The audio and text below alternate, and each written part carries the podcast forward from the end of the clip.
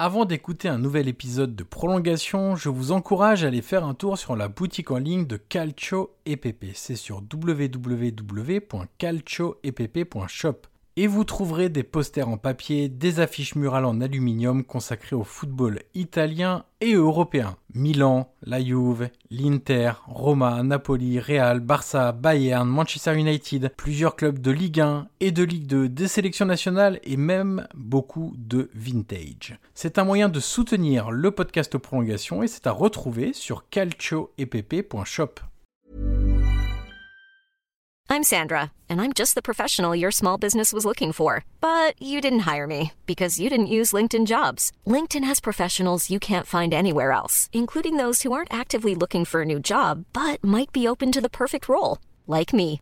In a given month, over 70% of LinkedIn users don't visit other leading job sites. So if you're not looking on LinkedIn, you'll miss out on great candidates like Sandra. Start hiring professionals like a professional. Post your free job on linkedin.com/people today.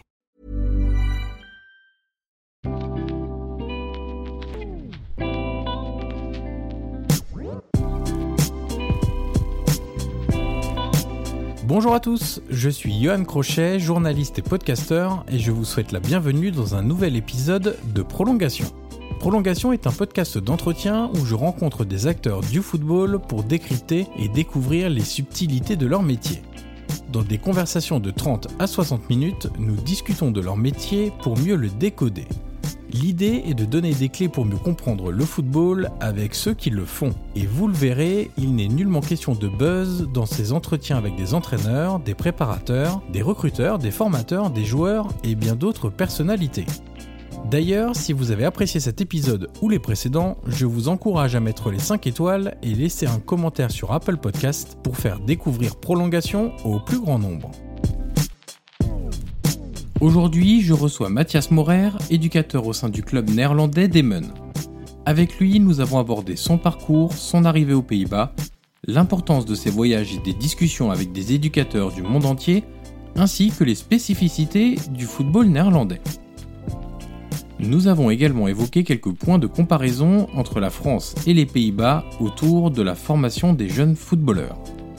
Voilà pour le résumé, il est temps maintenant de laisser la place à cette conversation avec Mathias Morer.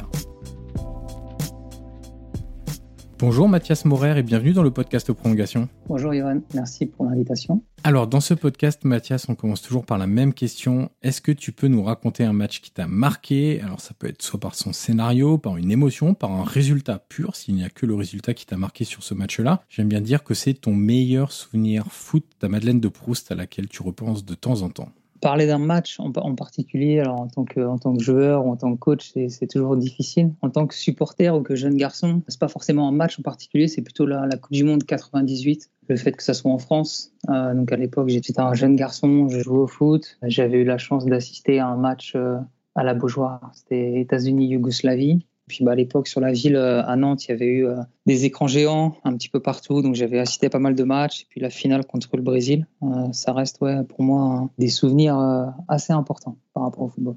Alors généralement j'aime bien demander à, à mes invités, dont je ne connais pas tout du, du parcours, quel était leur rapport au football quand ils étaient enfants et adolescents. Et pour toi, c'est un peu plus simple, parce que je le sais, ça s'est passé notamment sur les terrains du FC Nantes. Est-ce que tu peux nous raconter cette période d'enfance et d'adolescence sur les pelouses de Nantes? Bah après, comme beaucoup de jeunes euh, garçons euh, aujourd'hui, euh, on a toujours nos premiers contacts avec le ballon. Me rappeler, moi, du premier contact, honnêtement, je m'en souviens pas, mais euh, je sais quoi, dès le plus jeune âge, j'étais euh, vraiment attiré par ça, que ce soit dans le jardin, euh, à la maison, avec, avec les voisins, à l'école. Et puis ensuite, bah, il y a eu au foot, donc j'ai eu ma première licence. donc nous, à l'époque, c'était les, débutants, donc c'était plus les questions des U6 ou ainsi de suite. J'avais commencé en, je devais avoir l'âge de 5 ans. Donc à l'époque, au FC Nantes, on avait une séance le, mercredi après-midi et puis des, des plateaux. Alors, est-ce que c'était toutes les semaines ou est-ce que c'était une fois tous les 15 jours? Pareil, je ne pourrais pas m'en souvenir, mais c'était là-bas mes, mes premiers contacts euh, avec le ballon. Donc ensuite, j'ai joué euh, plusieurs saisons euh, au club où bah, j'ai pu découvrir une culture, une façon de jouer, une façon de s'entraîner, être dans un environnement à la genolière qui, était et qui est toujours exceptionnel. Des, matchs à la Beaujoire dans les années on va dire, de, succès de, Nantes qui ont été couronnés là, dernièrement, c'était dans les années 2000, dernier titre. Donc ouais, des, des super souvenirs euh, d'enfants. Et puis, euh, lorsque j'ai pas été conservé, euh, j'ai continué à jouer un peu dans, dans, un club amateur de la région qui s'appelle la Millinette, avant de devenir, euh, de devenir éducateur. Est-ce que tu fais partie de la génération, j'aurais pu être professionnel, mais tu sais les croiser?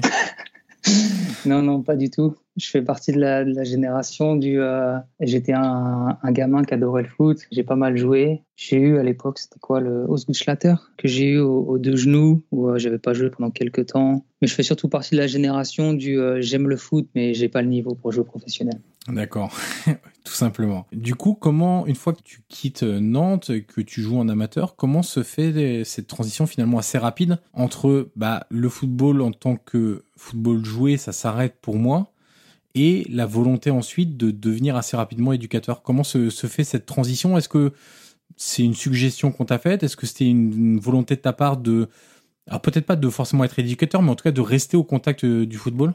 Donc en gros, euh, lorsque j'ai pas été conservé, après j'ai rejoué dans un club amateur, donc comme je disais la Mélinette, et c'était différent. On arrive dans un environnement différent de ce que j'avais pu connaître. Et puis bah lorsqu'on, lorsque je joue, alors je sais plus sur quelle année c'était, vers les 15-16 ans, euh, j'avais été pas mal blessé, j'avais eu plein de petits soucis, euh, un coup de un pas cassé, mais j'avais un problème au coude, après j'avais eu un nez cassé, après j'avais un problème à la cheville. Et... Puis au final, bah, il y avait moins de, y avait moins de plaisir en tant que joueur. À côté, bah, je découvrais d'autres, d'autres activités. Et puis bah, jusqu'au jour où j'ai dit que bah, l'année prochaine, j'allais pas signer une licence. Et en gros, bah, j'ai eu pendant un an où j'ai eu, euh, voilà, j'ai pas joué au foot, euh, j'ai pas encadré, j'ai rien fait du tout. Et ensuite, euh, dans le cadre d'une formation, donc à l'époque, c'était les, brevets d'État encore. Avant les brevets d'État, on passait euh, donc le tronc commun. Je voulais faire, donc à l'époque, c'était le, le BE des métiers de la forme pour être instructeur de fitness. Et donc j'avais fait une année de, de pré-formation qui était l'équivalent d'un tronc commun. Et là, on m'a dit, bah super Mathias, euh, tu as peut-être un bon profil, mais peut-être qu'il faudrait aussi que tu encadres des groupes, que tu te fasses un petit peu d'expérience sur le terrain. Et puis bah, à cette époque-là, j'avais euh, à peine 17 ans et je me suis dit bah la seule chose que j'aime et que, que je connais un peu, bah, c'est le foot. Donc bah, je me suis retrouvé à retourner à la genolière. Et donc là, j'ai rencontré des responsables qui à l'époque étaient moi mes éducateurs euh, lorsque j'étais enfant. Et je leur ai expliqué bah, un petit peu le, ce que j'avais envie de faire, quelle formation j'avais envie de faire et, et qu'aujourd'hui, bah, je sais pas s'ils avaient besoin d'un coup de main, mais ça m'intéresserait de venir sur le terrain avec un, avec un autre rôle. Et donc c'est comme ça que ça, ça a commencé euh, il y a maintenant ouais, Donc du coup, c'est pas euh, forcément avec une destination en tête de football que tu es retourné euh, sur, sur les terrains dans un autre rôle. C'était dans ton parcours au départ pour euh, travailler sur euh, la préparation physique, entre guillemets, le fitness en fait. Exactement. Lorsque je suis revenu la, la toute première fois, donc euh, à l'époque à Nantes, on avait des ateliers de psychomotricité. donc ça, c'était sur l'école de foot. Tous les mercredis, il y avait un atelier et au final, c'était ce qui m'attirait le plus en fait, peut-être plus même que, que le jeu en lui-même. Et puis, bah, on fait voilà quelques entraînements, quelques mois, et puis bah, on se prend au jeu. on, se prend en jeu et puis euh, bah, j'ai continué, on va dire, euh, une deuxième année. J'ai pas passé le BE, mais c'était un BPGEPS à l'époque. Ça avait changé en cours de route. J'ai validé mon BPGEPS et puis bah, j'ai pris goût à être sur le terrain. J'ai pris goût à être avec des garçons, à, à partager, à, à communier avec eux autour de cette passion-là. Alors quand tu disais que ce qui t'intéressait beaucoup, c'était tout ce qui était euh, lié à la motricité, etc. Du coup, quand tu deviens éducateur et que tu dois construire des séances d'entraînement, etc., est-ce qu'il y a eu des bases importantes que toi, tu avais connues comme adolescent, enfant, adolescent au FC Nantes, joueur cette fois-ci, qui t'ont accompagné dans ta découverte et ton apprentissage de ton rôle d'éducateur? Après, ce qui est important, c'est qu'au tout début, euh, lorsque je suis arrivé donc à l'époque là sur les débutants, j'avais pas une équipe en charge, j'avais pas de responsabilité de, créer des séances ou, euh, ou ainsi de suite. C'est venu, ça veut dire un petit peu étape par étape. À l'époque, il y avait, euh, euh, je sais pas moi, un travail euh, technique. on découpait souvent l'entraînement et le terrain en différentes zones. On peut appeler ça un peu sous forme de, de carrousel où les garçons, entre guillemets, passaient d'un atelier à un autre atelier et les éducateurs restaient en place et devaient animer à chaque fois un morceau de la séance. Et donc au tout début, ouais, je devais sûrement animer les, les, jeux un peu scolaires, euh, genre les types euh, éperviers ou euh, ce genre de choses-là. Ça n'avait pas un impact direct avec la psychomotricité. Il y avait une personne qui était responsable de ça, mais c'était quelque chose qui, moi, m'attirait directement. Donc je sais que je prenais en note toutes ces séances et euh, c'était vraiment ça qui m'intéressait plus que, le coaching, on va dire. D'accord. Et donc après, du coup, quand tu passes à un rôle plus évolué, entre guillemets, c'est-à-dire que là, tu as en charge beaucoup plus de choses, est-ce que la spécificité du, du FC Nantes avec euh, cette identité de, jeu très forte qu'on a beaucoup connue en, équipe première parce que c'était la vitrine, mais qui existait dans toutes les strates de la formation. Est-ce que ça, c'est quelque chose qui t'a euh, marqué, inspiré, euh, euh, sur lequel tu as pu te, reposer aussi parfois? Après, il y a toute une, on va dire, il y a toute une base, il y a tout un socle. Aujourd'hui, on entend beaucoup parler dans, différents clubs de, des principes de jeu. À Nantes, c'est sûr qu'il y a eu une identité qui a été voilà, vraiment connue, même aussi dire copiée par pas mal de clubs. Et il y a tout un tas, on va dire, d'exercices ou de procédés que j'ai pu, entre guillemets, connaître en tant que joueur lorsque j'étais enfant, que j'ai pu ensuite euh, apprivoiser d'une manière un peu différente en tant que jeune éducateur. Et puis, euh, qui ont bien sûr une influence sur, euh, sur la personne que je suis, qui ont bien sûr une influence sur ma, vision aujourd'hui. En parallèle de ton rôle d'éducateur, tu as suivi un cursus universitaire, si je, je, me trompe pas, je ne me trompe pas, pardon, en sociologie. Qu'est-ce que ça t'a apporté dans la construction de ton parcours professionnel? Et est-ce que ça a affiné ta... Alors, peut-être pas ta vision du foot, mais en tout cas de, l'éducation, des rapports humains et interpersonnels, de la communication au sein d'un groupe?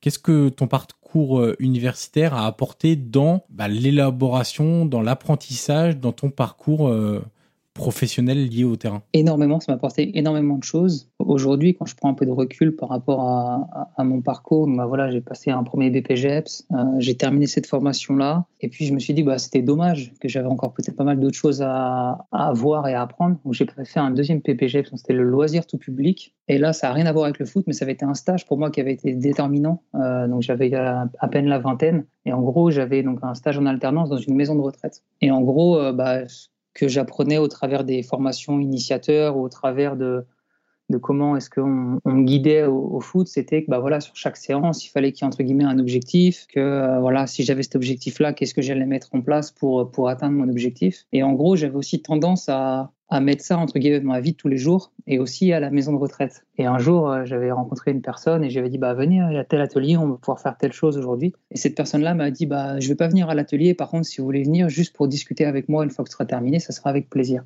Et au final, c'était une personne avec laquelle j'ai changé énormément et ça m'a fait prendre conscience que bah parfois l'animation au sens large ou parfois l'activité euh, du foot au sens large, c'était pas simplement euh, atteindre un objectif, mais c'était aussi avoir, euh, dans un contexte particulier, des relations humaines particulières avec, avec des joueurs, avec d'autres staffs. Et c'était le chemin qu'on allait parcourir ensemble qui allait parfois être aussi intéressant que l'objectif que l'on avait atteint. Et à la suite de cette formation-là, j'avais commencé un, un DEGEPS, toujours dans l'animation. Et c'est là où j'ai rencontré un directeur qui m'avait fait lire pas mal de choses sur la sociologie et je m'étais intéressé à ça et je me suis dit putain c'est exactement dont ce j'ai besoin de pouvoir prendre du recul par rapport aux choses par rapport aux gens pour comprendre un petit peu euh, qui est-ce que je suis où est-ce que je vais et, qu'est-ce qui se passe autour de moi euh, quelles sont les relations entre les gens les interactions qu'est-ce que l'on peut créer ensemble.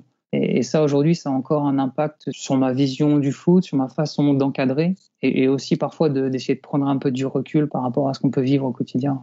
Et du coup ce double parcours euh, universitaire, alors formation, ensuite universitaire, ensuite euh, lier tout ça à, ton développement en tant qu'éducateur, euh, tu estimes aujourd'hui que ça ça t'a permis peut-être euh, d'accélérer ton apprentissage, de comprendre plus de choses, de pas être tête baissée peut-être et de pas accumuler des erreurs?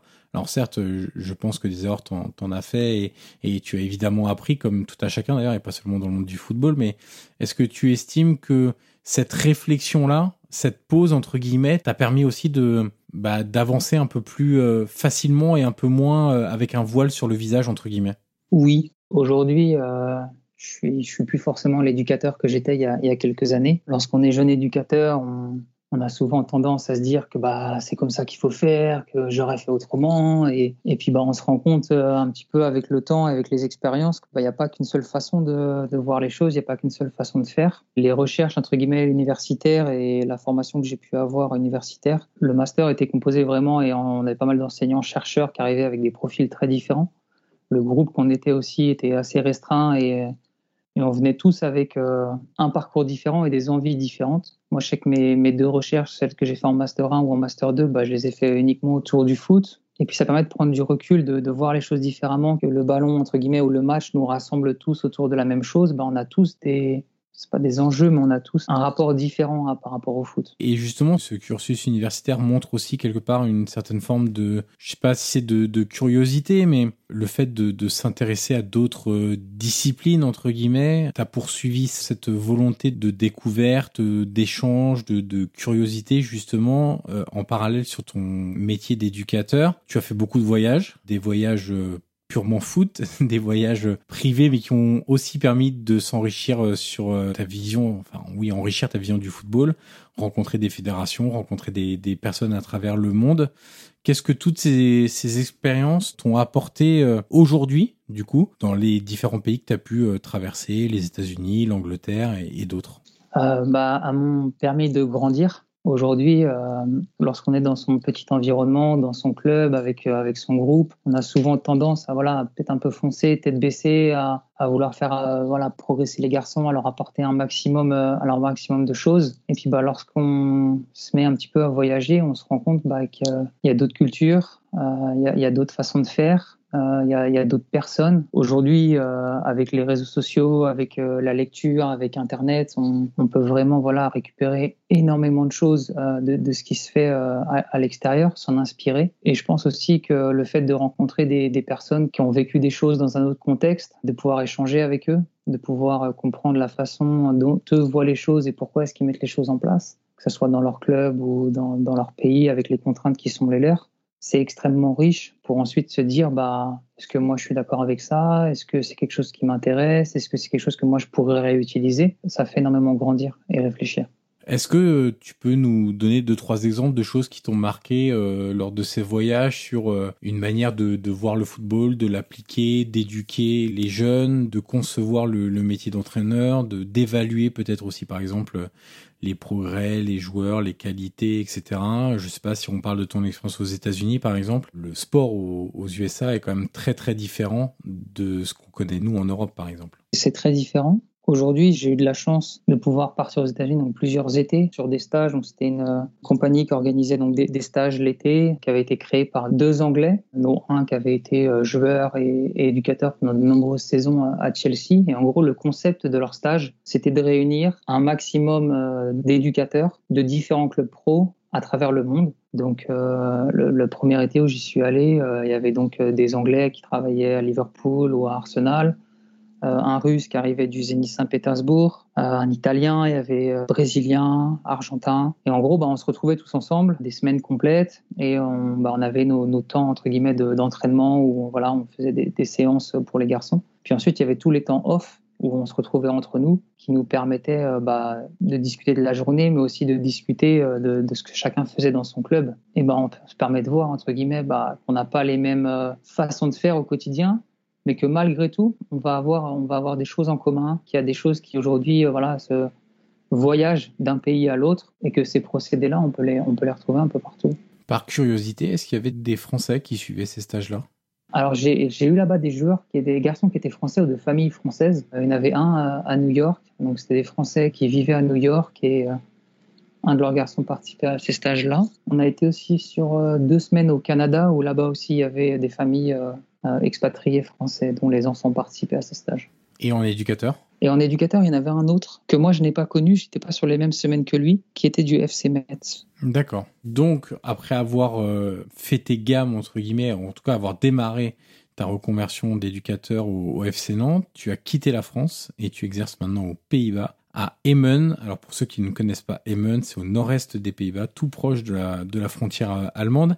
Est-ce que tu peux nous, raconter ton arrivée dans, ce pays et comment tu t'es euh, retrouvé à Emmen Parce que j'imagine qu'il y a des éducateurs aussi euh, qui nous écoutent, qui se disent bah moi j'aimerais bien aussi aller à l'étranger. Alors il faut pas mal de prédispositions aussi personnelles et professionnelles pour y aller, mais est-ce que tu peux nous partager cette expérience de cette arrivée aux, Pays-Bas? Oui, ça va bientôt faire cinq ans maintenant que je vis ici. Donc il y, a, il y a environ cinq ans, j'étais arrivé, euh, voilà, peut-être euh, d'un point de vue personnel, à un moment où j'avais envie de, de, voir autre chose. Donc ça, voilà, j'ai voyagé dans plusieurs pays. Mon amie, donc est néerlandaise, on se connaissait déjà à cette époque-là. Puis bah voilà, on était à un tournant où il fallait prendre des décisions. Euh, j'aurais pu partir euh, dans, dans, un autre pays, aux États-Unis notamment, j'aurais pu aller là-bas. Et puis, bah, avec mon ami, on a réfléchi à qu'est-ce qui était le, le plus faisable.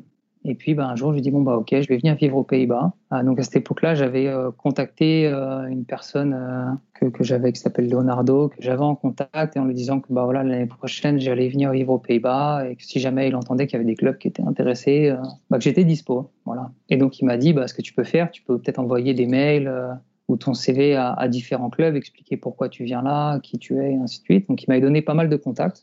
J'avais envoyé des mails à pas tous les clubs, mais presque tous les clubs aux Pays-Bas. Avec certains, donc j'ai eu des retours euh, négatifs, euh, d'autres pas de réponse. Et puis, euh, c'était au mois d'avril, si j'ai pas de bêtises. J'étais venu passer quelques jours en préparation de, mon arrivée, et je me suis dit bon voilà, j'ai toujours pas de réponse. Bah vas-y, je vais aller clairement dans les clubs, on va voir, peut-être que je peux voir quelqu'un ou ainsi de suite. Et donc je suis allé à Emmen. Et, lorsque je suis arrivé à Emmen, dans le stade, donc il y avait la séance des pros à l'époque, et en allant m'installer dans, le stade, j'ai rencontré le, le, directeur du centre qui m'a dit mais est-ce que c'est pas toi qui as envoyé ton CV il y a quelque temps? Et j'ai dit bah si. Surprise, me voilà. voilà.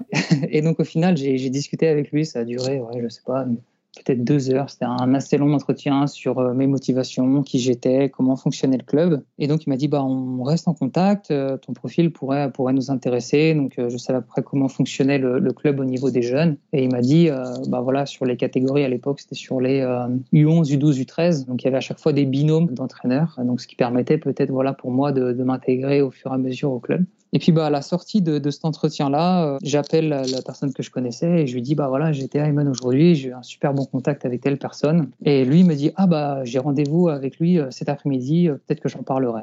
Alors honnêtement il me l'a jamais dit, donc je ne sais pas si si c'est grâce à lui aujourd'hui que j'ai eu cette opportunité-là. Mais voilà, donc c'est un petit peu comme ça que ça s'est fait mon, arrivée à Eamon. Donc ensuite, il y a eu pas mal d'échanges de mails, de téléphones euh, pour savoir à quelle date j'allais arriver précisément et, quel jour j'allais commencer. Est-ce que tu peux nous expliquer ce que tu fais à Eamon? Quelles sont tes fonctions? Parce que euh, dans, dans, ce club-là notamment, c'est sans doute pas le seul, mais les éducateurs ont, on va dire, une double fonction, c'est ça? C'est-à-dire que vous partagez, alors votre temps de travail parfois sur plusieurs niveaux de catégorie d'âge. Exactement. Donc ouais, quand je suis arrivé euh, aux Pays-Bas, donc à l'époque j'étais en temps partiel, donc j'étais entre guillemets présent que sur les entraînements, et donc maintenant depuis trois ans on est euh, quatre entraîneurs à temps plein. Donc il y a le coach des 13, des 14, des 18 et des U21. Et en gros, donc on a cette double fonction-là. Donc, euh, par exemple, le matin, moi, mon emploi du temps, c'était que le matin de, de 8h à 10h, donc c'était la séance des U14.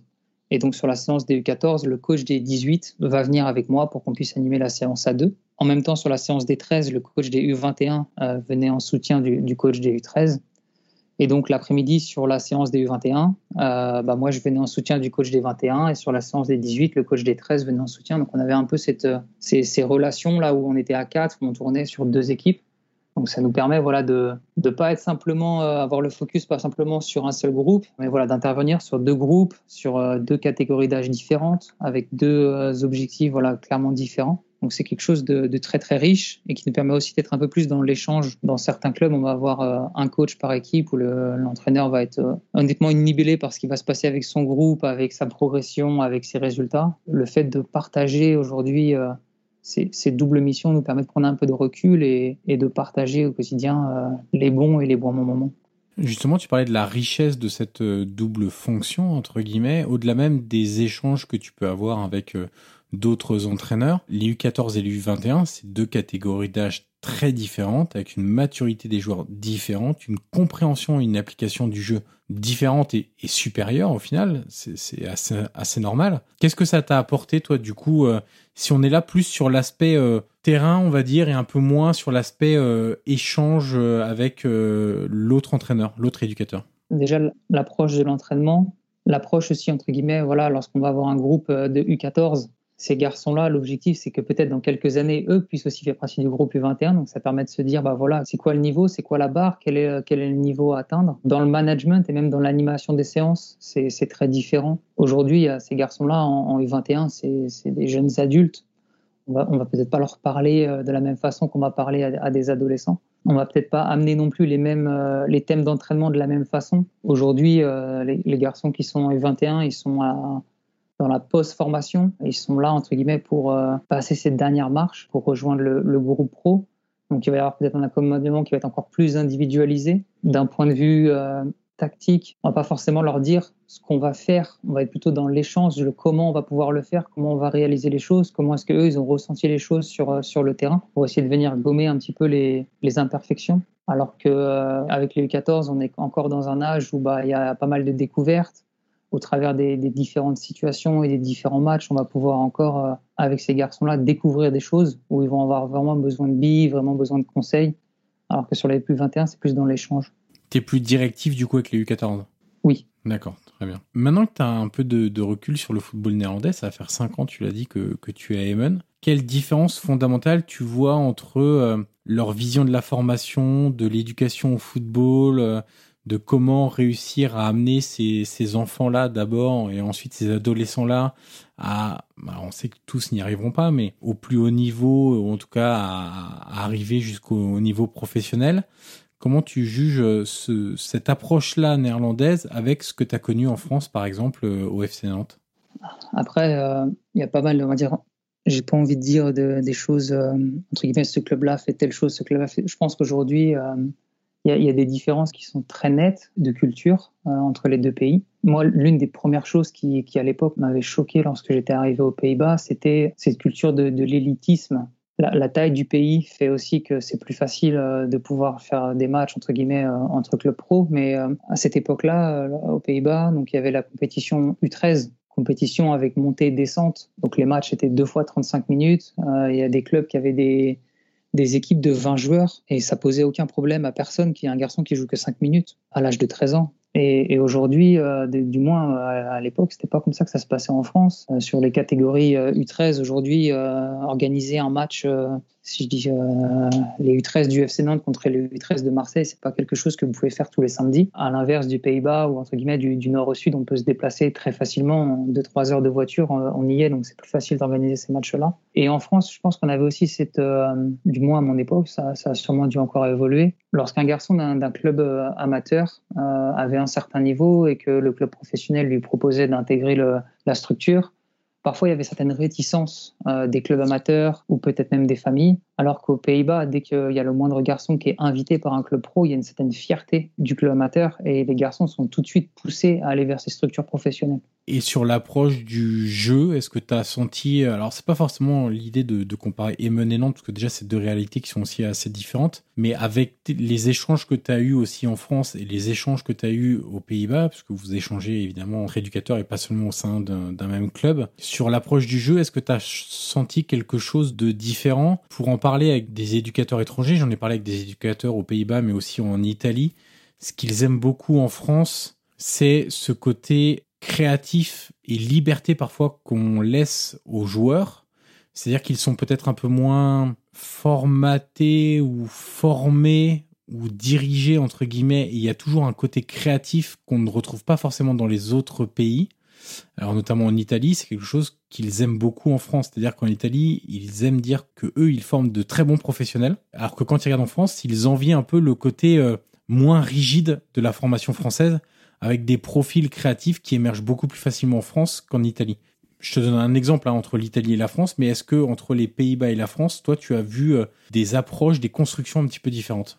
Oui, il y en a, sûrement euh, énormément. Aujourd'hui, aux Pays-Bas, il y a voilà, il y a une culture, un héritage qui est énorme, qui est très fort. La, période euh, Cruyff et donc euh, le football avec le 1-4-3-3, la façon de défendre en avançant, c'est des choses qui, aujourd'hui sont ancrées au niveau du pays. Parce que tu sais, je, me permets de te couper, on a, on a parfois l'impression en France que c'est l'influence de Cruyff, de Rinus Michels, etc. On a l'impression que c'est un peu euh, cantonné à l'Ajax. C'est-à-dire qu'on évoque toujours ça quand on parle de l'Ajax, mais en fait, euh, il faut aussi se rendre compte que c'est à l'échelle du pays, c'est pas simplement à l'échelle d'un club que toute cette influence-là, aujourd'hui, permet de, de, construire toute une méthodologie et une approche du football C'est vraiment à l'échelle du pays. Aujourd'hui, il y a plein de, il y a plein de différences. Je suis, je suis en train de repenser à quelque chose par rapport à la fédération. Peut-être qu'il faudra que j'y revienne ensuite. Mais par rapport à cette notion de, de schéma tactique ou de système, euh, ma première année, quasiment tous nos adversaires jouaient tous dans le même système. On se retrouvait tous les week-ends avec les mêmes types de matchs, avec les mêmes types d'adversaires un petit peu stéréotypé. Les, Pays-Bas ont eu, euh, sur euh, les dix dernières années, quelquefois avec des résultats décevants, euh, même sur l'équipe sur l'équipe nationale. En toute humilité, ou du moins c'est ma perception, c'est peut-être qu'à une époque, l'héritage était tellement fort aux Pays-Bas, tellement ancré, que bah, peut-être qu'en même temps, ils ont oublié d'évoluer, ils ont oublié de chercher autre chose, et ils sont restés peut-être un peu cantonnés à, à ce qu'il savait faire et à ce qu'il faisait de bien. Et peut-être qu'aujourd'hui, euh, c'est ce qui est critiqué souvent dans la presse en France, qu'il n'y a pas d'identité, ou il y a pas. Mais parfois, le fait de laisser une certaine forme de liberté ou que le club A n'ait pas envie de fonctionner de la même façon que le club B parce qu'ils n'habitent pas dans la même région, parce qu'ils n'ont pas la même idéologie, euh, bah, c'est aussi une, forme de richesse. C'est aussi une force. Tu voulais parler d'un élément sur, euh, au niveau de la fédération?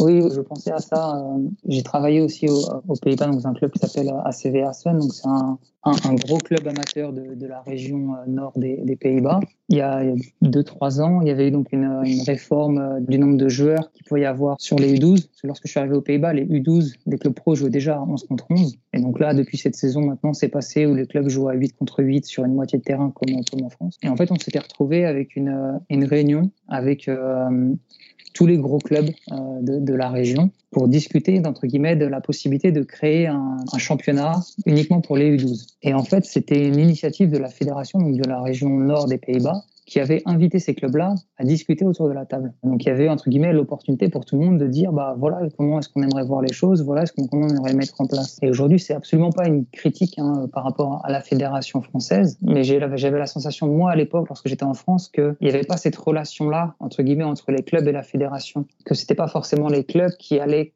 créer la fédération, mais plutôt que la fédération allait donner des axes d'orientation au club. Est-ce que tu vois ce que je veux dire? Ouais, ouais, je vois, effectivement. Et je pense que ça, c'est une, des choses qui est fondamentale et qui est extrêmement différente entre, entre les deux pays.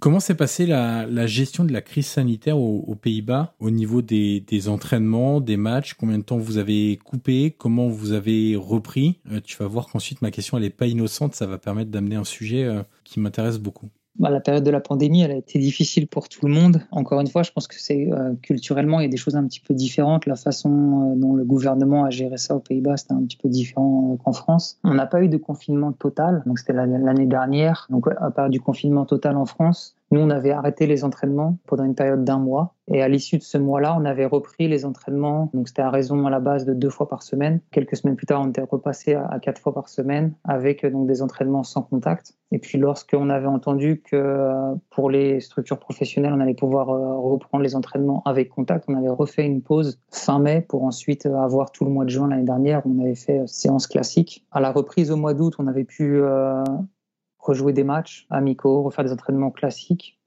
Et donc ça, ça a duré jusqu'au mois d'octobre-novembre cette année, où les compétitions ont été arrêtées. On avait donc quand même le droit de continuer à s'entraîner. Lorsqu'il y avait des cas positifs euh, dans le club, on a eu euh, des périodes où on ne s'est pas entraîné. Et donc là, jusqu'au mois de juin cette année, on n'a pas été autorisé à faire des matchs euh, entre guillemets contre des clubs extérieurs, mais on pouvait par contre faire des oppositions en interne. I'm Sandra, and I'm just the professional your small business was looking for. But you didn't hire me because you didn't use LinkedIn jobs. LinkedIn has professionals you can't find anywhere else, including those who aren't actively looking for a new job but might be open to the perfect role, like me. In a given month, over 70% of LinkedIn users don't visit other leading job sites. So if you're not looking on LinkedIn, you'll miss out on great candidates like Sandra. Start hiring professionals like a professional. Post your free job on linkedin.com/people today. Alors, j'en viens à, ma question qui m'intéresse beaucoup et pour le moment, je ne sais pas si euh, dans les clubs on réussit à, évaluer euh, cette interrogation-là. Est-ce que tu crains que tous ces mois, alors à la fois, je vais les appeler les mois de perturbation, c'est-à-dire qu'il y a eu des mois sans match, il y a eu euh, des longues séances, séquences d'entraînement sans contact. Il y a eu aussi, tu le disais, une périodicité réduite de moitié, euh, l'absence évidemment de, de, de compétition. Est-ce que tu, tu crains que ça ait une conséquence chez, on va prendre un cas très pratique, chez les adolescents de ton groupe U14 Ça peut être soit un décrochage par exemple physique, mental, ça peut être euh, le fait d'une perte, parce qu'on sait qu'à cet âge-là, euh, on progresse vite, mais on peut aussi, non pas régresser, mais mais perdre un peu euh, techniquement. Est-ce que vous avez réussi à évaluer ça? Est-ce que vous l'avez déjà vu? Est-ce que c'est quelque chose sur lequel vous travaillez pour les mois à venir? Parce qu'on ne sait pas encore comment va reprendre la semaine prochaine. On espère que ça va reprendre normalement, mais rien n'est moins sûr non plus finalement. Est-ce que cette, cette longue période de turbulence, de perturbation, a une conséquence chez, chez les adolescents? Je pense que ça en aura une. Après, chaque club, entre guillemets, a géré un petit peu cette période un peu à sa façon. Il y a eu pas mal de, choses là qui ont été même partagées, que ce soit en France, euh, j'ai vu aussi aux, Pays-Bas où entre guillemets bah, les coachs essayaient de garder contact avec leurs joueurs sur, différentes façons. Euh, nous au sein du club, euh, on avait proposé donc des différents défis techniques pour que les garçons puissent continuer à jouer parce qu'ils avaient encore accès au, au terrain et qu'ils pouvaient encore sortir de chez eux. Il y avait aussi des programmes qui avaient été faits entre guillemets à base de, de renforcement musculaire, d'étirement. Et puis, euh, concernant l'aspect, le suivi euh, psychologique ou ainsi de suite, tous les ans au club, on avait des sortes de réunions avec l'équipe où on avait une diététicienne qui venait, où on faisait des actions pour sensibiliser les garçons par rapport à ça. Bah, Aujourd'hui, ces, ces sensibilisations-là, elles ont été faites de façon individuelle, par Zoom ou par Skype, peu, peu importe. Mais euh, on, a, on, a, vraiment essayé au sein du club voilà, d'individualiser euh, auprès des garçons le suivi malgré cette période-là. Et je pense que ça a ouvert peut-être une voie des possibles. Aujourd'hui, au sein du club, euh, donc on a cinq séances d'entraînement par semaine. Et ensuite, ils ont, euh, bah, avec les 14, on a cinq séances et il y a une séance, entre guillemets, de travail athlétique. Euh, donc ça fait un total de six séances plus le match. Et cette année, on, on a fait que quatre séances terrain. Et en gros, cette cinquième séance, bah, parfois, elle a eu lieu sous forme de, euh, de Zoom, où il y avait une session d'étirement en ligne où quelqu'un venait, intervenait, donnait des, exercices, et donc les garçons se connectaient avec leur ordinateur depuis chez eux. Et aujourd'hui, la, pandémie, elle a eu un impact sur, sur tout le monde. J'essaie de l'avoir de façon positive, en me disant que euh, nous, au sein du club, on a essayé de faire les choses, les choses bien. Est-ce que des clubs ont fait mieux que nous? Peut-être. Est-ce que des clubs ont fait moins bien que nous? Ça, j'en sais rien. Mais aujourd'hui, il faut voir cette période-là comme une, une opportunité de peut-être revoir la façon dans laquelle on vit, de peut-être euh, revoir la façon dans laquelle euh, on s'entraîne, que peut-être on peut avoir une influence différente sur l'évolution et, la vie de nos garçons et pas simplement, pas simplement au sein du club. Et euh, si je prends euh, les joueurs avec lesquels tu travaillais euh, en, 2020, en mars 2020 et leur évolution ensuite jusqu'on juin 2021, il n'y a pas eu d'observation de, ou de difficultés particulières malgré tous ces mois sans match, sans compétition, sans contact parfois pour certaines séquence de, de semaines, etc. Vous n'avez pas senti en tant qu'éducateur euh, où vous vous êtes dit euh, ah oui euh, peut-être qu'il va falloir qu'on reprenne des certains fondamentaux, peut-être que la progression elle est un peu ralentie à cause de ça. Aujourd'hui, par rapport à nous, à notre nombre de séances, je pense pas que les garçons aient moins progressé. Après, c'est sûr que lorsqu'on va jouer au travers du jeu, au travers du match, au travers de, de, la compétition, il y a énormément de choses que, que les garçons vont pouvoir apprendre, essayer. Ça, donc ça, bien évidemment, ils l'ont pas eu. Après, la, chose qui est aussi importante, je vois cette année, donc on, a donc euh, dans un club professionnel, on a toujours cette notion du, euh, du, passage dans la catégorie supérieure. C'est sûr que lorsqu'on va dire à un, garçon aujourd'hui qu'il n'est pas conservé, tout de suite, c'est euh, c'était ouais, mais on n'a pas joué, j'ai pas pu montrer ou ainsi de suite. Mais aujourd'hui, nous au sein du club, on, a essayé d'évaluer tout ça par rapport à ce qu'on a pu voir aux, entraînements. Et ce qu'on remarque, c'est que là cette année, malgré encore une fois les les passages, il y a des garçons qui ont pris la décision d'arrêter le foot. On a deux garçons cette année là qui passaient donc un de U17 à U18 et un de U16 à U17. Deux garçons qui, malgré le fait qu'ils puissent passer dans la catégorie supérieure, ont eu décidé euh, de, ne pas continuer à jouer au foot la saison prochaine. C'est un phénomène qu'on voit de plus en plus. Alors, c'est pas non plus un, une ampleur euh, incroyable pour le moment, mais euh, quand on suit un peu l'actualité du football, c'est des cas qu'on a déjà entendus dans, dans pas mal de, de pays et et on en discutait euh, juste avant de commencer l'enregistrement, mais il y a dans plusieurs clubs néerlandais, parce que on est, toi encore plus que moi, amené à suivre ce qui se passe dans, dans les clubs néerlandais, où il y a des jeunes qui arrêtent. Alors, euh, parfois, c'est pas forcément avec un autre objectif direct derrière euh, différent, mais on a eu aussi l'exemple d'un joueur de, Feyenoord qui, lui, a décidé de se consacrer aux études et et malgré un niveau prometteur, on va pas dire très prometteur parce que c'est toujours un peu casse-gueule de, parler du niveau des joueurs dans, les équipes de jeunes, mais malgré un niveau assez prometteur quand même, a décidé de se consacrer aux études. Donc, euh, est-ce que la pandémie aura pas eu aussi une influence sur euh, ces jeunes adolescents-là? Je, je, pense que si. Euh, la pandémie a peut-être déclenché certaines choses. Euh, là, quand on parle de ce garçon-là de, de, Feyenoord, donc c'était un joueur quand même sélectionné en équipe nationale, U19 euh, Feyenoord, qui était sous contrat, qui aujourd'hui voilà, décide d'arrêter parce qu'il y a moins de plaisir, parce que le, ils se retrouvent peut-être pas forcément dans, dans l'environnement euh, actuel. Nous, aujourd'hui, les, les, deux garçons qui, qui, ont décidé d'arrêter cette saison, la raison première, c'est le plaisir. Donc, ils avaient, ils avaient beaucoup moins de plaisir et par rapport à tous les sacrifices euh, qu'il fallait faire pour venir à l'entraînement, pour s'entraîner quasiment tous les jours, ben aujourd'hui, ces garçons-là s'y retrouvaient plus. Et on n'a pas forcément mis d'action euh, en place au club. Mais c'est sûr que ça va être euh, des, des, sujets qui vont pouvoir être, être débattus lorsque des garçons euh, qui sont entre guillemets dans, dans ces structures-là décident d'eux-mêmes d'arrêter. Alors il y a ce côté un peu individuel, c'est une décision euh, qui est propre à, à, cette personne, à ce joueur. Mais est-ce que nous, en tant qu'éducateurs, entraîneurs ou en tant que club, est-ce que quelque part on n'a pas, je ne sais pas si le terme c'est raté quelque chose, mais est-ce que quelque part il n'y a pas eu des, des alertes qu'on n'a pas vues? Et au final par rapport à ce qu'on propose nous au quotidien, est-ce qu'il n'y a pas des choses qu'on peut faire évoluer? Est-ce qu'il n'y a pas des choses qu'on doit pouvoir changer pour euh, maintenir ce, plaisir indispensable à la pratique? C'est sans doute une question qui va se poser dans de nombreux clubs euh, dans les semaines et mois à venir, quand la compétition va reprendre, notamment. Si des jeunes sont amenés aussi, euh, ça a déjà commencé, hein, et pas seulement aux Pays-Bas, pas seulement à Emmen, ça a déjà commencé un petit peu partout. Si ces cas-là viennent à se multiplier, il y aura forcément une réponse à trouver, sans doute, du côté des, clubs. Je reviens un instant sur, euh, sur euh, la, pandémie. Sur une question purement pratique, tu as commencé à, à l'évoquer, il y a eu des, des, choses faites par Zoom, etc. Mais est-ce que les, les, fameuses séances sans contact t'ont obligé toi aussi à t'adapter? Parce que j'imagine que dans ta formation, t'avais pas prévu de, de séquence où pendant plusieurs mois tu devrais t'entraîner sans contact, enfin où tu devrais faire travailler tes, tes jeunes sans contact.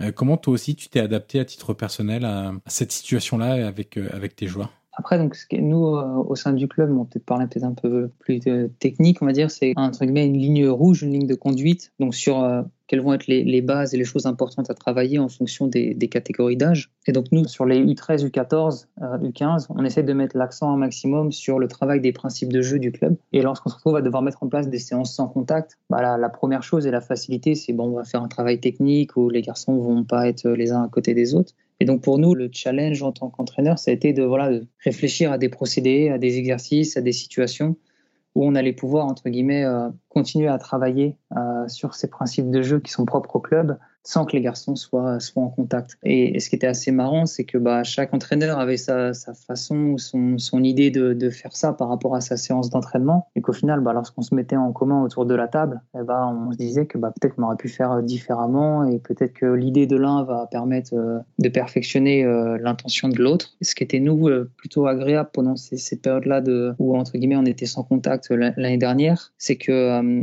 au sein du club, on n'avait pas le droit d'accueillir toutes les équipes sur le même créneau. Et donc en fait, on était euh, en général entre 4 à 6 euh, entraîneurs euh, sur chacune des séances. Donc ce qui fait qu'on pouvait parfois travailler en petits groupes ou qu'alors euh, un coach allait prendre euh, une partie et que l'autre allait animer l'atelier suivant. Ce qui nous a permis entre guillemets d'individualiser ce travail-là. Et puis au sein des séances, peut-être avoir un travail de finition, peut-être avoir un travail de, de conservation où euh, bah, il y allait avoir aussi de la variété pour les garçons dans le foot comme ailleurs, la, réponse à différentes problématiques, elle est quand même souvent collective. C'est-à-dire que dans l'adaptation à des situations compliquées, rien ne vaut le partage d'expérience, rien ne vaut les, oui, le partage de vision, le partage de différentes sensibilités pour euh, trouver une réponse et euh, permettre euh, d'avancer malgré les, les, difficultés. Effectivement, aujourd'hui, on n'a pas forcément évoqué le, le club Demon, mais c'est une petite structure euh, professionnelle aux Pays-Bas. Donc c'est un club qui, a, qui, est resté de très très longues années donc euh, à ce qui est l'équivalent de la, Ligue 2 en France. Ils sont montés à l'issue des playoffs euh, il y a deux ans maintenant. Ils ont ils sont redescendus l'été dernier. Et, aujourd'hui au sein du club,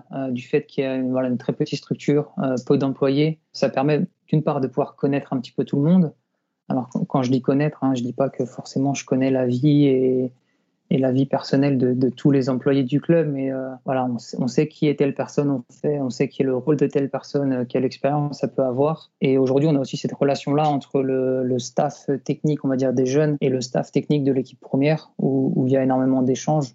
Et cette période-là de, de, Covid, elle a accentué encore plus les échanges euh, au sein du club. Pour moi, d'un point de vue personnel, c'était une période intéressante Pour les éducateurs qui nous écoutent, est-ce que tu peux nous dire les sortes de résumés entre guillemets de, ce qu'on a dit avant sur, sur ton parcours, les choses qui ont été essentielles pour toi pour, euh, pour te construire en tant qu'éducateur? Ça peut être des étapes importantes, les échanges que tu as pu avoir, les voyages, les domaines connexes au football que tu as pu euh, découvrir ou approfondir. L'idée c'est pas de dire il faut faire comme ça parce qu'il y a plein de chemins différents pour euh, arriver à s'épanouir et à progresser et à devenir un éducateur euh, qu'on a envie d'être déjà à travers sa personnalité, etc. Mais toi, quels ont été euh, les moments marquants ou les choses marquantes qui t'ont permis de, de passer des étapes dans ton métier d'éducateur?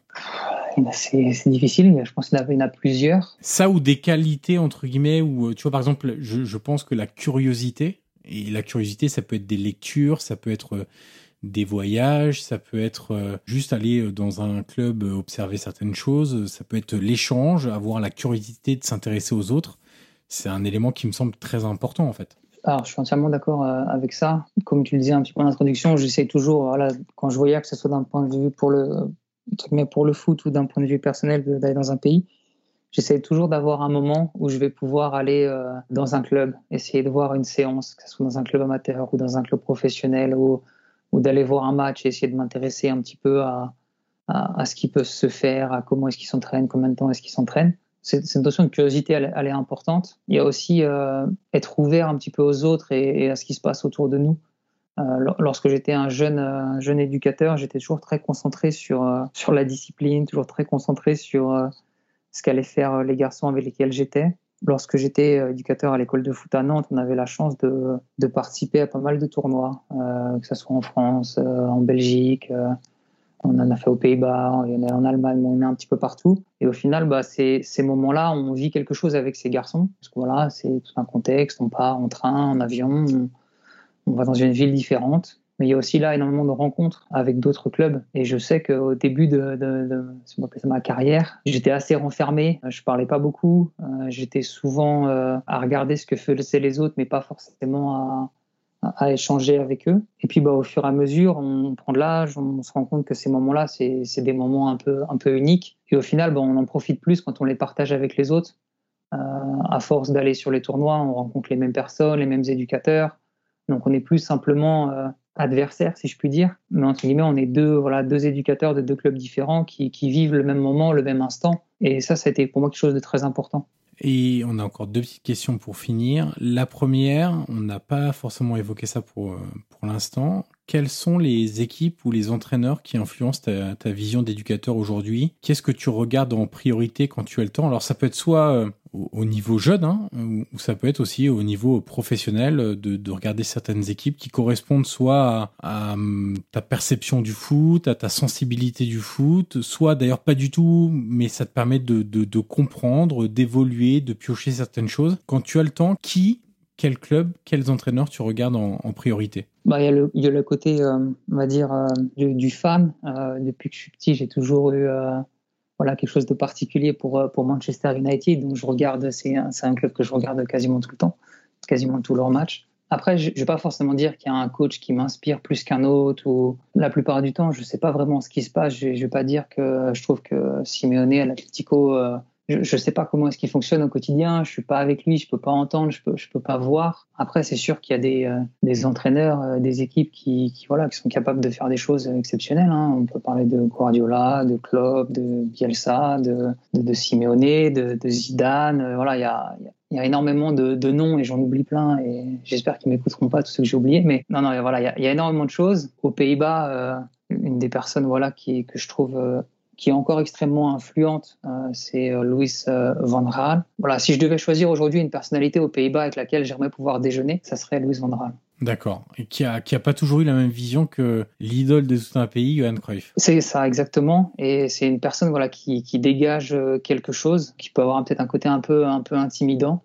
Mais c'est une personne que j'aimerais rencontrer, j'aimerais écouter, euh, je pense que c'est aussi une des qualités, là, quand on parlait sur la question juste avant, peut-être que, l'écoute aussi, c'est quelque chose d'important. Quand je parlais d'ouverture, il, y a aussi cette notion, cette notion d'écoute. Après, la dernière chose, euh, par rapport aux influences, euh, aujourd'hui, un éducateur qui est dans son club, que ce soit un club amateur, dans une grande ville, dans un petit village ou, dans un club professionnel, s'il si, est tout seul et qu'il est centré sur lui et qu'il va pas chercher à regarder ce que font les autres, qu'il va pas chercher à échanger, bah, il va peut-être pas évoluer de la même façon que lorsqu'il est avec d'autres personnes. Aujourd'hui, je sais que dans le bureau euh, au club, bah, je suis en contact euh, quotidiennement avec les autres entraîneurs et donc automatiquement, ils ont, ils ont une influence sur l'entraîneur que je suis en train de construire, on va dire. On arrive au bout de l'entretien, Mathias, et la dernière question est toujours la même pour tous mes invités. Qui aimerais-tu entendre dans ce podcast dans les prochaines semaines?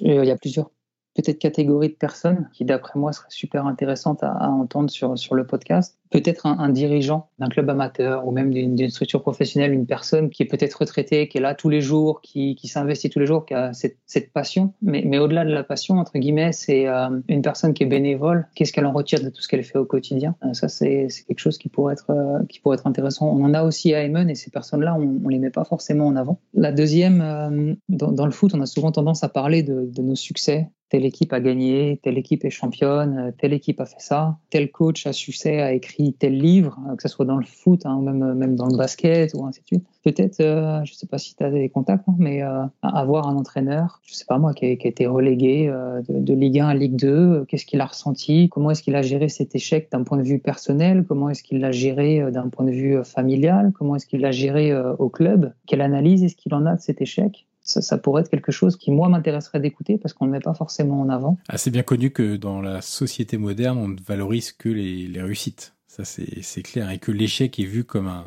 quelque chose de terrible, alors que finalement, on a tous connu des, des échecs professionnels à un moment ou à un autre. Effectivement.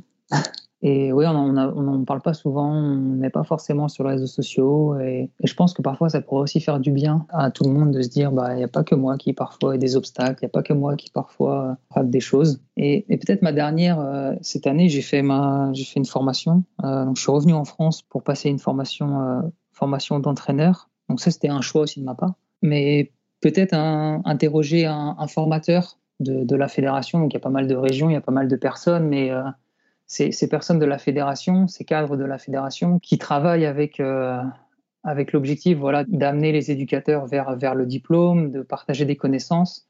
Euh, je pense que ce sont des personnes qui pourraient être aussi intéressantes à, à interroger sur quelles sont leurs, leurs motivations, euh, comment est-ce qu'ils peuvent gérer leur, euh, leur frustration, comment est-ce qu'ils euh, gèrent les relations avec les éducateurs qui, n'arrivent pas à atteindre le diplôme? On, on les écoute peut-être pas assez, ils sont souvent disponibles pour les entraîneurs, mais on n'est peut-être parfois pas assez disponible pour eux. C'est une très bonne conclusion ça, mais, mais malheureusement je vais, je vais relancer une dernière fois.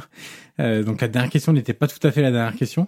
Euh, tu as dit que euh, le fait de revenir pour le diplôme, c'était un choix en France. Est-ce que tu peux nous expliquer ce choix et parce que du coup, tu pouvais aussi te mettre à niveau, enfin, ou passer le niveau supérieur aux Pays-Bas? Oui, aujourd'hui, les, diplômes d'entraîneur sont reconnus à l'échelle de l'UEFA. Donc aujourd'hui, quelqu'un qui passe son, son diplôme en, Allemagne, euh, en, Italie, en France, en Angleterre ou aux Pays-Bas, à la fin, il a le même niveau euh, à l'échelle de l'UEFA. Chaque pays a un petit peu sa, façon de voir la, formation euh, des entraîneurs. nous, au sein du club, sur ces dernières années, il y a trois entraîneurs qui, ont passé, donc c'est l'UFAA, trois entraîneurs qui ont passé ce diplôme-là. Et en fait, la, la structuration, la structure de la formation, c'était un jour par semaine. Donc un jour par semaine, ils se retrouvaient donc à Zeist, donc c'est l'équivalent du, Clairefontaine néerlandais. Et ils se retrouvaient là-bas, donc à échanger par petits groupes. Ensuite, ils allaient visiter un club, ensuite ils revenaient. Et en fait, il n'y avait pas forcément de, euh, de suivi de terrain, euh, il n'y avait pas forcément de mise en situation, euh, à part la mise en situation au sein du club. Et moi, en tant qu'éducateur, entraîneur, on peut l'appeler comme, comme on veut, formateur, Aujourd'hui, au sein du club, je n'ai pas forcément d'évaluation, j'ai pas forcément beaucoup de retours sur, sur mes méthodes pédagogiques, sur ma posture pédagogique, sur ma façon d'amener les, les choses. Et en général, euh, c'est quelque chose que moi j'avais besoin, qui me manquait. Et en faisant cette formation-là euh, aux Pays-Bas, je l'aurais pas eu. Euh, alors que la construction de la formation en France, euh, donc c'est sur différentes semaines. On passe des semaines complètes où on va être beaucoup sur le terrain, tout en ayant aussi cet apport théorique. Donc ça, c'était une des raisons. Euh, il y avait aussi euh, la raison plus ou moins budgétaire. Le coût de la formation en France est, moindre que le coût de la formation aux Pays-Bas. Moi, ça me permettait aussi de revenir quelques semaines voir ma famille sur Nantes. Et pour donner une idée sur le coût, Mathias, c'est quoi? Du simple double, du simple triple? Le, coût de la en formation, en France, il y a les aides à la formation. Euh, moi, j'ai, moi, pas eu le droit, mais euh, je sais que tous les éducateurs aujourd'hui français peuvent avoir euh, des accompagnements avec leur club. Mais aujourd'hui, donc l'UFA aux Pays-Bas, c'est 10 000 euros, alors qu'en France, il doit être à environ 3 000 euros. Il y a, une différence de budget. Et, aujourd'hui, la, formation française, c'est souvent très critiqué, et même les Français, on est souvent très critiques. lorsque moi, j'étais en France, j'avais j'étais le premier parfois à, exprimer un mécontentement par rapport, euh, par rapport aux formations ou par rapport euh, aux régions. Mais il faut quand même euh, dire que la France, elle est quand même très très bien vue à l'étranger. Les gens en général, que vous êtes français, que vous avez fait vos formations en France, que ce soit aux États-Unis ou que ce soit même en Chine ou ainsi de suite, les, Français sont quand même, voilà, le diplôme est valorisé en général. Et aujourd'hui, avec un peu de recul, c'est ce que j'exprimais à mes formateurs dernièrement, c'est qu'avec un peu de recul, je me rends compte en fait de leur démarche et de qu'est-ce qui est recherche et que la recherche, elle n'est pas simplement de, dire bah voilà il y a tel coach dans tel club il a tel diplôme et il va gagner tel truc. Non c'est plutôt de se dire bah voilà euh, quelle ligne est-ce qu'on a envie de, mettre en place au sein des clubs. Alors euh, sur la structuration hein, d'une séance à la française on va avoir un jeu de découverte un atelier euh, technique une situation et, et un jeu de fin euh, peut-être qu'il y a quelques années, j'aurais été le premier à dire ouais, c'est pas comme ça qu'il faut faire. Alors qu'aujourd'hui, avec la distance que je peux avoir euh, d'un point de vue kilométrique, mais aussi la distance euh, parce que je, suis plus acteur, on va dire, au sein du pays, bah, je me rends compte que peut-être que la fédération elle cherche un petit peu à uniformiser ce qui peut se passer dans, dans les clubs. Et ça, c'est vachement intéressant parce que c'est une sacrée mission et c'est sacrément difficile. Écoute, c'était intéressant d'avoir ton avis là-dessus parce qu'effectivement, il y a beaucoup de, de commentaires assez euh, négatifs. c'est rien de le dire euh, de manière générale sur euh, la formation des entraîneurs en France effectivement avoir le retour de personnes qui découvrent aussi comment ça se passe dans d'autres pays. C'est évidemment un autre son de cloche tout à fait euh, intéressant et, malheureusement j'ai pas de dernière question maintenant. Donc je vais simplement te remercier Mathias pour ta disponibilité, pour ton temps et pour la qualité de cet entretien qui est très riche et euh, qui va, euh, je n'en doute absolument pas, plaire à, à, nos éducateurs qui nous écoutent et je les salue parce qu'il y en a quand même beaucoup, j'ai beaucoup de retours en ce sens et aussi aux autres personnes tout simplement qui s'intéressent au football et pour qui l'avis de comment se passe le football à l'étranger dans d'autres pays est toujours très enrichissant. Merci beaucoup Mathias et à très vite. À, à bientôt. Au revoir. Merci d'avoir écouté cette conversation. Le podcast Prolongation est disponible sur l'ensemble des plateformes audio comme Apple Podcast, Google Podcast, Spotify ou encore Deezer. N'hésitez pas à mettre les 5 étoiles sur Apple Podcast si vous avez apprécié le contenu de cet entretien, c'est une étape très utile pour faire découvrir ce podcast au grand public. Vous pouvez également me suivre sur les réseaux sociaux et tous les liens sont dans la description de cet épisode. Je vous dis à très vite pour une nouvelle conversation autour du foot.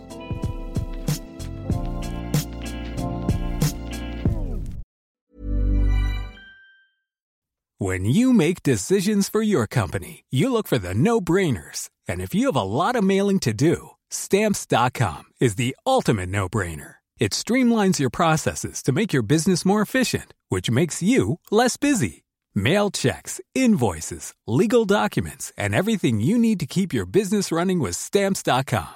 Seamlessly connect with every major marketplace and shopping cart. Schedule package pickups and see your cheapest and fastest shipping options from different carriers. With rates up to 89% off USPS and UPS rates. And with the Stamps.com mobile app, you can take care of mailing and shipping wherever you are. Make the same no-brainer decision as over 1 million other businesses with stamps.com. Sign up with code program for a 4-week trial plus free postage and a free digital scale. No long-term commitments or contracts. That's stamps.com. Code program.